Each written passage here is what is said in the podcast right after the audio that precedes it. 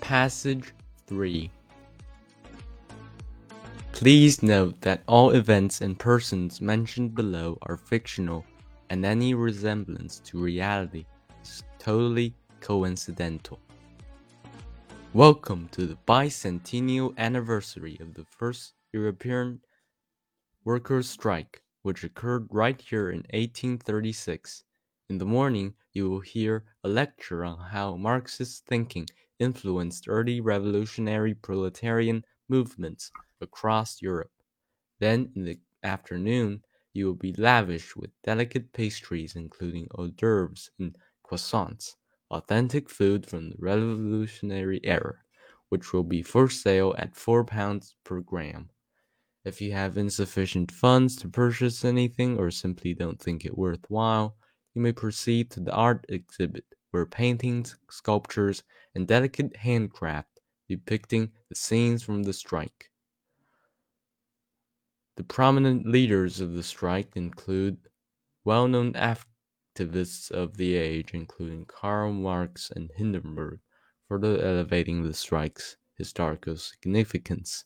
If you are unfamiliar with or curious about this history surrounding the first unions and strikes, you can pay for a guided tour of the exhibits for a pre-tax fee of £30 per person. Present-day leftist thinking is much more diverse than in the epoch of Marx and Lenin.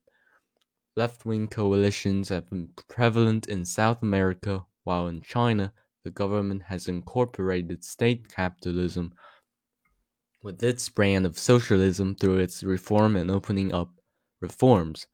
Western traditional democracies such as the United States and the United Kingdom have also experienced left wing rule.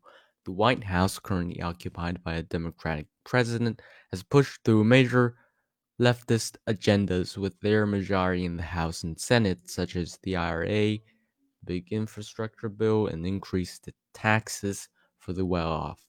The core of leftist thinking has not changed higher taxes, more governmental intervention in the economy, and an ever larger welfare state. However, the trend of internationalism that flourished in that era has ceased to exist.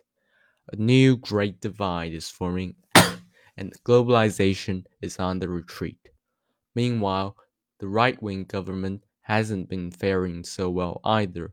The pound has even reached parity with the dollar under the former British Prime Minister who left office recently before returning to near normal, making many in London doubt the effectiveness of conservative economic, policy, enhancing the odds of Labour electoral victory in the next general election.